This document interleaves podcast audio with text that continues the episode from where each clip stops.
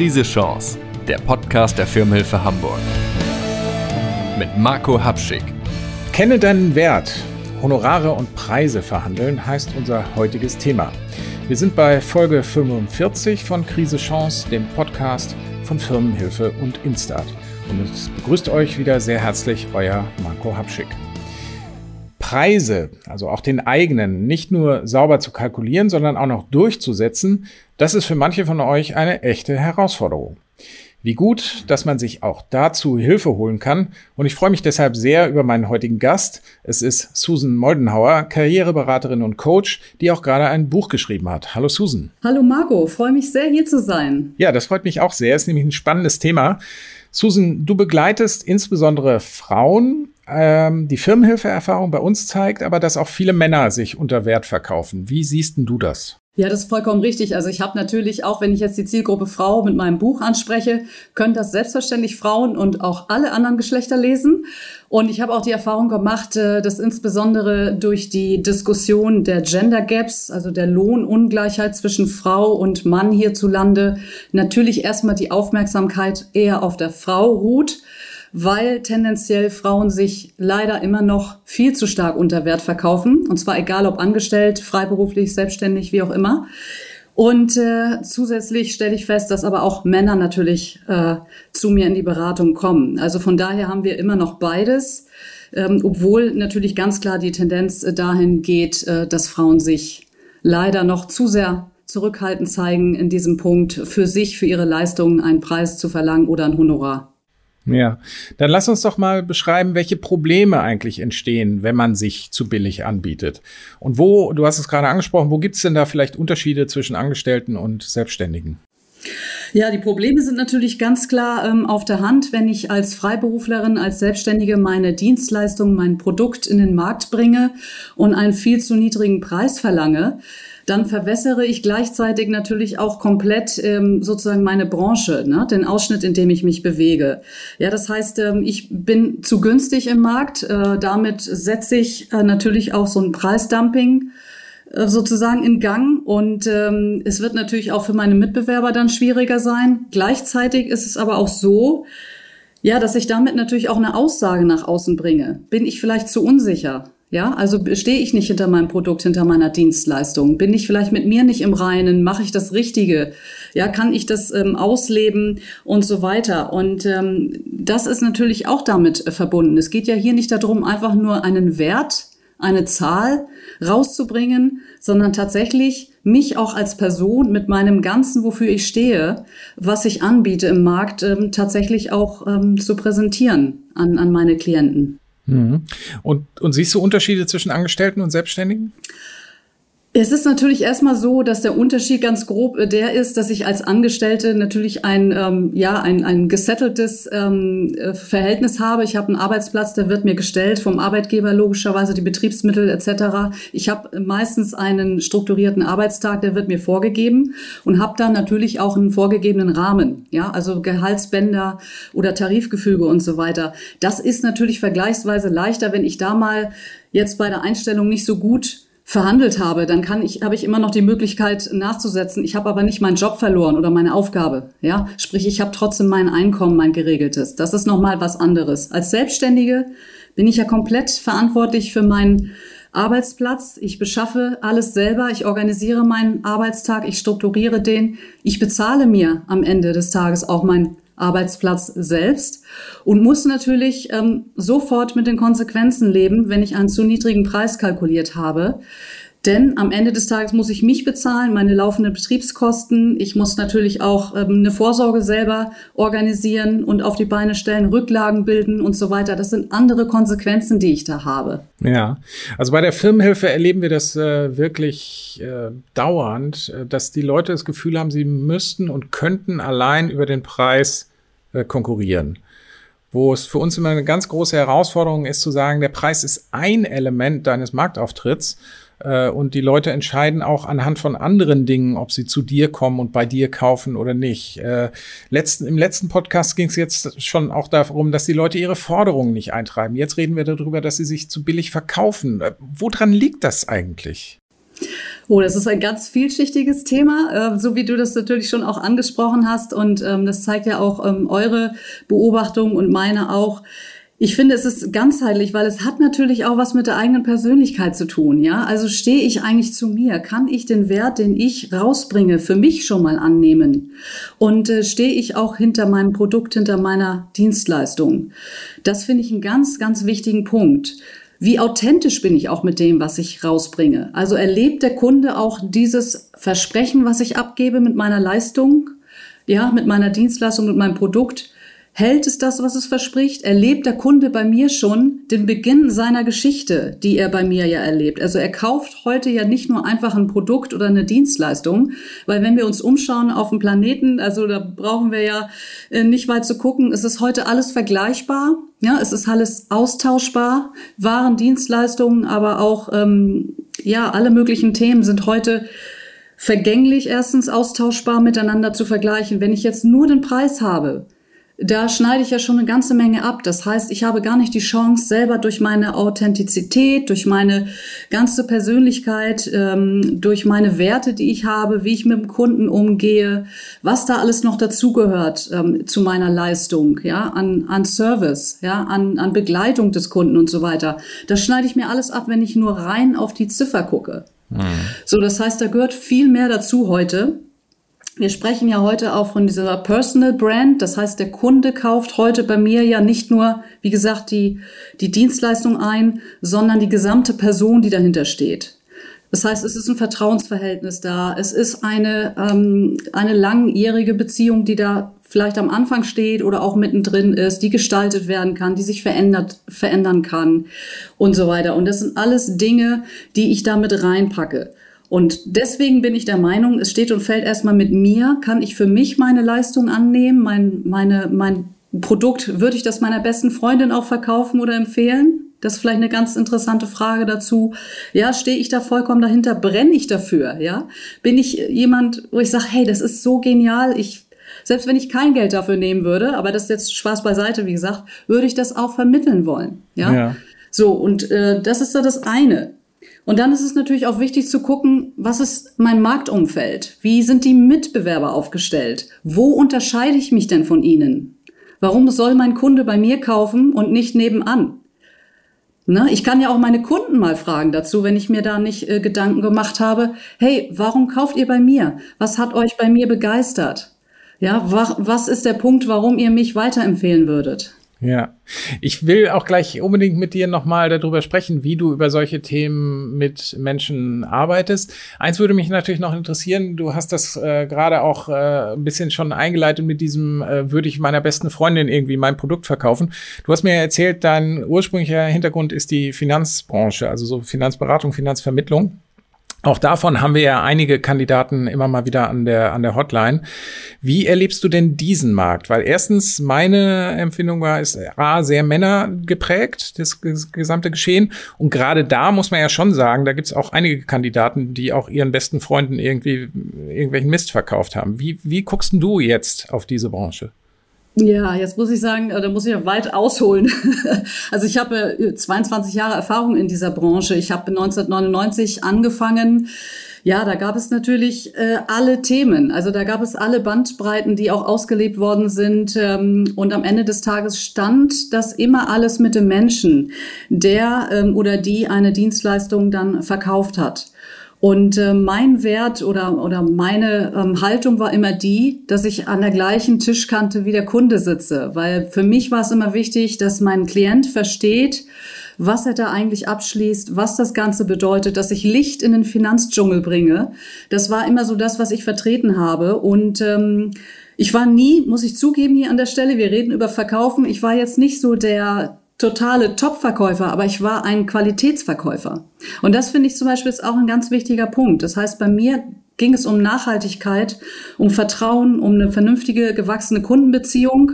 Denn ich wollte nicht irgendwann Storno-König werden, Ja, also Storno bedeutet. Das heißt, dass die Branche, Leute nachträglich die Verträge wieder absch richtig, äh, auflösen. Richtig, richtig. Wir was auch ja finanziell so dann wehtut. Also ganz genau, auch, ne? ganz genau. genau ne? Und dadurch kommst du natürlich auch irgendwann in das Empfehlungsmarketing. Das heißt, die Kunden sind bei dir, fühlen sich gut aufgehoben, äh, stellen fest, die können auch in Krisenzeiten. Also ich habe allein vier bis fünf ganz schwere Krisenzeiten erlebt, ähm, also Börsencrashs, angefangen mit dem neuen Markt und so weiter, dann 9-11, dann gab es die Lehman-Pleite und so weiter. Und das sind natürlich Themen, wie gehe ich da mit meinem Kunden um? Bin ich nach wie vor erreichbar oder schlüpfe ich selber ins Erdloch und äh, mache erstmal ähm, Kopf in Sand, weil äh, Hilfe, es ist alles schlimm. Wie begleite ich meinen Kunden durch Krisenzeiten durch? Ja, wie bin ich als Ansprechpartner da? Äh, wie reagiere ich, wenn es dem Kunden auch mal nicht so gut geht, wenn er Phasen hat ähm, und so weiter, die sich verändern. Und das ist so meine Maxime, die würde ich auch heute und die gebe ich auch heute in meinen Finanzcoachings immer weiter oder wenn mich Leute zum Vertrieb äh, befragen. Ihr seid als Mensch, seid ihr da und ihr begegnet einem Menschen. Und ich muss doch den Menschen gegenüber erreichen. Der muss sich bei mir aufgehoben fühlen, der muss wissen, okay, da kann ich alle meine Themen platzieren. Da ist ein Vertrauensverhältnis, was gewachsen ist. Und dann wird er natürlich auch mit anderem Geschäft kommen. Und er wird mich auch weiterempfehlen. Aber ich meine, gerade das schreit natürlich jetzt danach zu sagen, das sollte man ja wirklich dann erst recht nur machen, wenn auch der Preis dafür stimmt. Ne? Weil ich meine, sonst verkauft man sich ja auch an der Stelle unter Wert, weil man viel mehr Leistung eigentlich liefern will aus einem, aus einem äh, aus einem Verhaltenskodex heraus, aus einem Ehrgefühl heraus, als der Kunde oder die Kundin eigentlich bezahlt.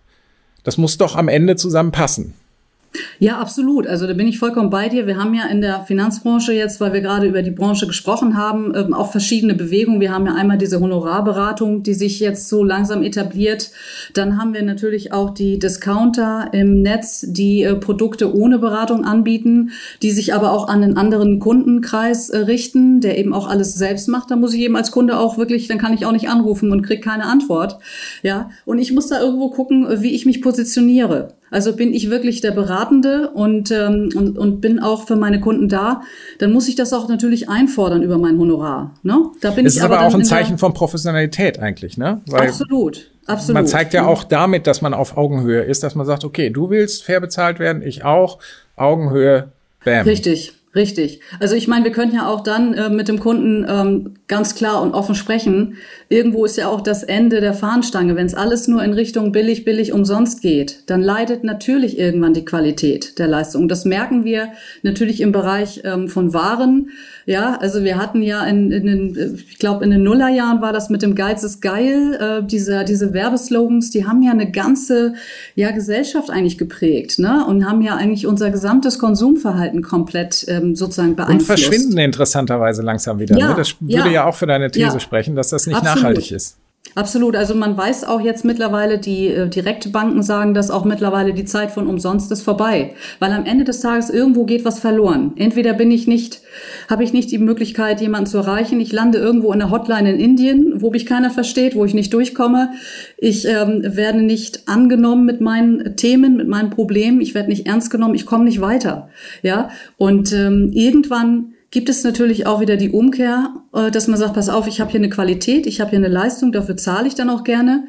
Dafür weiß ich aber, mir wird äh, Unterstützung angeboten jederzeit, ich kann jemanden erreichen und ich habe vor allen Dingen den Menschen gegenüber und nicht irgendeine IT ähm, oder eine künstliche Intelligenz, die, die mein Anliegen nicht versteht.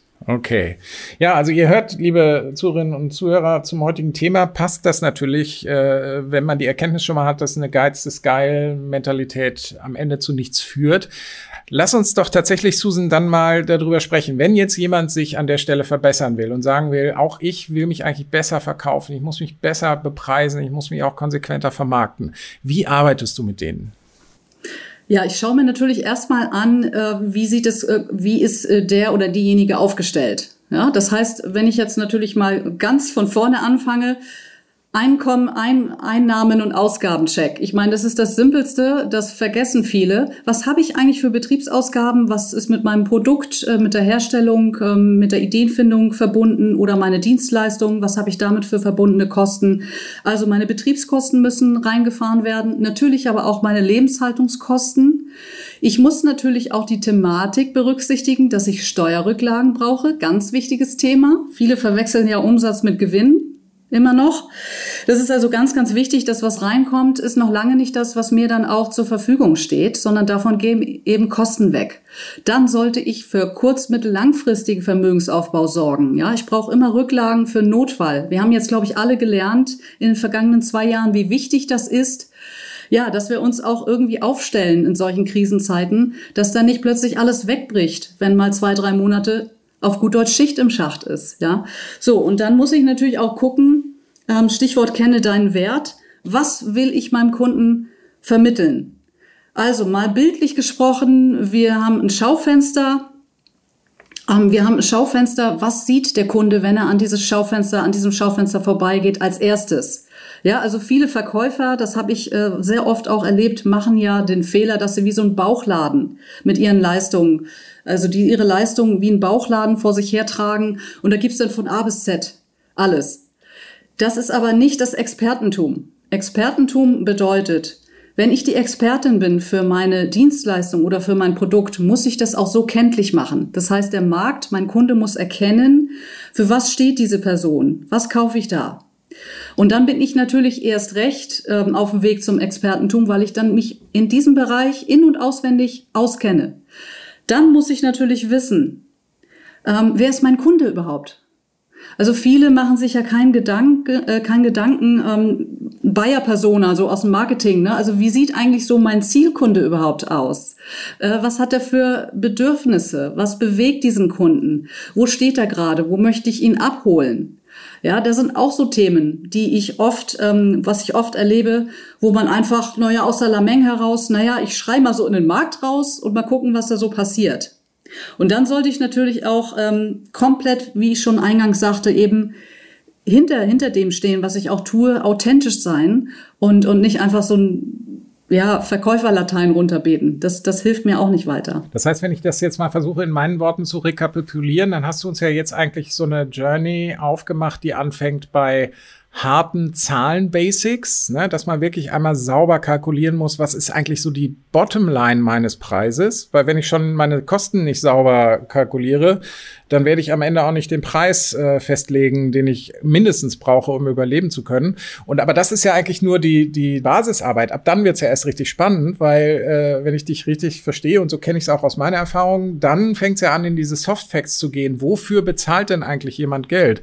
Also unser äh, Geschäftsmodellexperte Patrick Stähler, der sagt immer, der Preis entsteht ja eigentlich im Kopf des Kunden. Und wenn äh, ich einfach äh, vermittle, dass das was Wertvolles ist, dann wird da irgendwo eine Preiszahl entstehen. Und ich muss gar nicht mich so sklavisch eben an diesen kaufmännischen Teil entlanghangeln, was brauche ich denn mindestens, um meine Kosten zu decken, sondern die spannende Phase beginnt eben dazwischen, da wo es diese weichen Faktoren gibt, die auch Marke bedeuten, die Experten bedeuten. Also alles, was du da gerade äh, beschrieben hast, das finde ich eine sehr, äh, sehr interessante, sehr interessanten Ansatz, äh, den du da fährst. Ja, also das, das Spannende, also was du auch gerade gesagt hast, das kaufmännische A und O muss natürlich stehen. Ne? Also wir kennen das vielleicht unter diesem Begriff ähm, der Preisbildung mit den drei Ks, ne? dass man sich orientiert, äh, was ist der Kunde bereit zu zahlen, wie ist es mit der Konkurrenz, mit den Mitbewerbern, ne? was sind da noch für Kosten, die mit meinem Produkt, also Herstellung, Lagerung etc. oder eben bei der Dienstleistung, die ich natürlich auch erarbeitet habe. Weil logischerweise müssen wir uns eins klar machen. Wenn ich jetzt im, im Produktbereich bin, ist es ganz simpel. Ich kann mein Produkt hinstellen, hinstellen, das kann der Kunde anfassen, der kann es sehen, in die Hand nehmen, spüren, äh, kann den Wert äh, sich natürlich auch ableiten. Da sind wir trotzdem noch, natürlich noch nicht beim Gesamtpreis, aber das ist noch mal viel einfacher, als wenn ich eine intransparente oder eben eine abstrakte Dienstleistung vermitteln möchte. Da muss ich natürlich auch noch viel mehr mit meiner Wertigkeit als Persönlichkeit ähm, arbeiten, mit, mit Themen wie Vertrauen, ähm, mit Themen wie Zuverlässigkeit, Service-Gedanke und so weiter. Und da kann ich mir zum Beispiel auch die Frage stellen, hey, was bin ich mir eigentlich wert? Es klingt simpel, aber wenn wir uns selber mal versuchen, es ist ja, sehr genau. schwer, diese Frage zu stellen. Und dann, was ist mir eigentlich meine Zeit wert? Meine Energie, meine Kompetenz, mein Herzblut, was da reingeflossen ist? Ja, das kann ich mir dann ableiten. Und wenn ich das für mich einmal verstanden habe, kann ich das auch viel besser rüberbringen, weil der Kunde das spürt. Ja, der wird das zwischen den Zeilen wahrnehmen. Ja, und dann ist es, das ist ja tatsächlich wirklich wie ein Filter. Das würde ja auch dafür sorgen, gleichzeitig, dass ich mich auf die richtigen konzentriere, auf die richtigen Kunden und meine Energien eben nicht äh, verballer für Leute, die gar nicht bereit sind, mich zu bezahlen, Susan, richtig? Ja, absolut. Also das ist ja auch der Weg zum Expertentum. Und dann komme ich nämlich wieder zu dieser eingangs gestellten Frage, was unterscheidet mein Produkt von den anderen? Ja, was unterscheidet mich von den Mitbewerbern? Warum sollte der Kunde zu mir kommen und vor allen Dingen bei mir bleiben und nicht zur Konkurrenz wechseln, weil die plötzlich irgendwie günstigere Kampfangebote wieder äh, gemacht hat? Und ähm, was genau schätzen die Klienten ähm, an mir, an meiner Dienstleistung? Wie werde ich weiterempfohlen? Und aus welchem Grund werde ich weiterempfohlen? Und da bin ich tatsächlich dann auf diesem Weg äh, der Expertin. Ich bin die Expertin für die Probleme meiner Kunden. Und ich glaube, das ist auch ein Weg der, der Selbsterkenntnis, den ich dann für mich oder für mich akzeptieren und annehmen kann. Das heißt, wenn ich die Bedürfnisse kenne meiner Kunden, die Kaufmotive meiner Kunden, dann kann ich auch das viel besser vermitteln, denn ich weiß ja genau, was meine Kunden wollen. Ja, ich kann ja auch mal durch offene Fragen, die ich meinen äh, Kunden stelle, herausfinden, wo die genau stehen, was sie benötigen und warum sie dann entsprechend auch einen Mehr Mehrwert zahlen möchten. Weil ich genau das dann tatsächlich auch liefern kann. Ja, das finde ich einen sehr spannenden Gedanken. Vor allen Dingen, finde ich, hört man hier wunderbar, Du sprichst jetzt zwar im engeren Sinne über Dienstleistungen oder kommst auch aus diesem äh, Marktsegment äh, natürlich selber heraus, aber eigentlich gilt das genauso für Handel oder auch für selbst für Industrie oder Handwerk. Am Ende geht es genau um die Dinge, die du da beschreibst. Also nah am eigenen Kunden sein, mitkriegen, wie die ticken, was die gerade brauchen äh, dazu die entsprechende Leistung liefern, sowas wird viel, viel eher honoriert, als wenn man so weit weg ist. Richtig, richtig. Und ähm, ich kann natürlich mir auch was überlegen. Also selbstverständlich, das gilt fürs Handwerk genauso wie für ein Produkt, was ich irgendwo im Laden kaufe.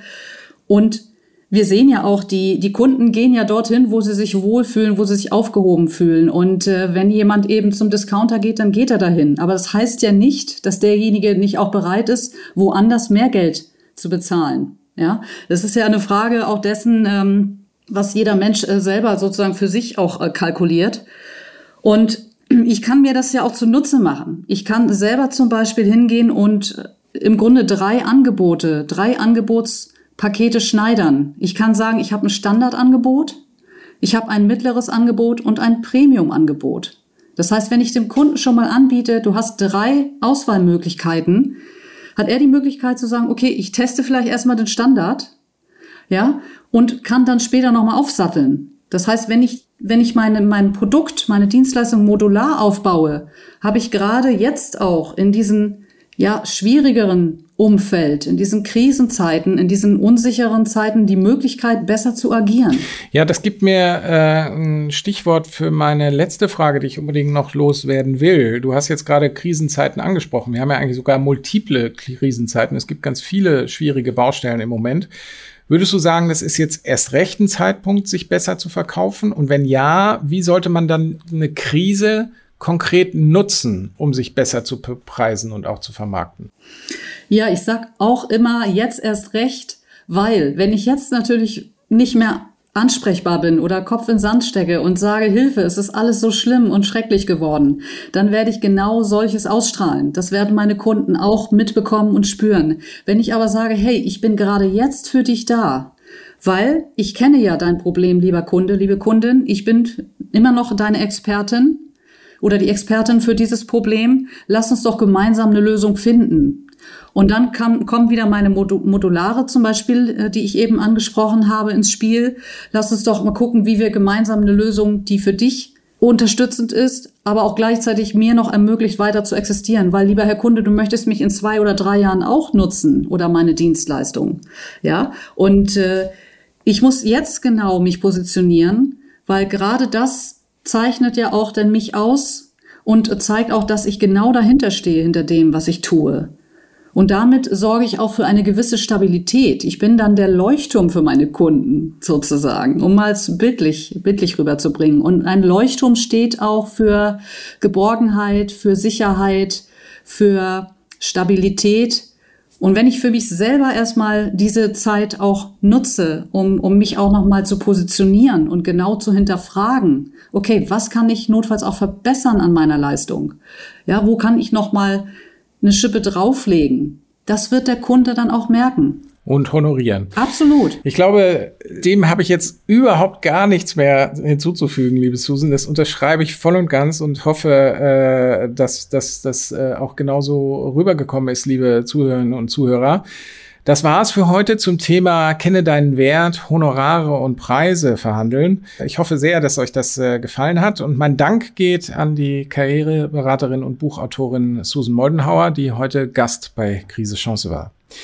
Alles Wichtige aus dieser Folge findet ihr wie immer in den Show Notes. Abonniert den Podcast bei iTunes und Co. und gebt uns wie immer hoffentlich auch gern ein paar Sternchen. In ein paar Wochen hören wir uns dann wieder. Bis dann sagt Tschüss, euer Marco Habschick.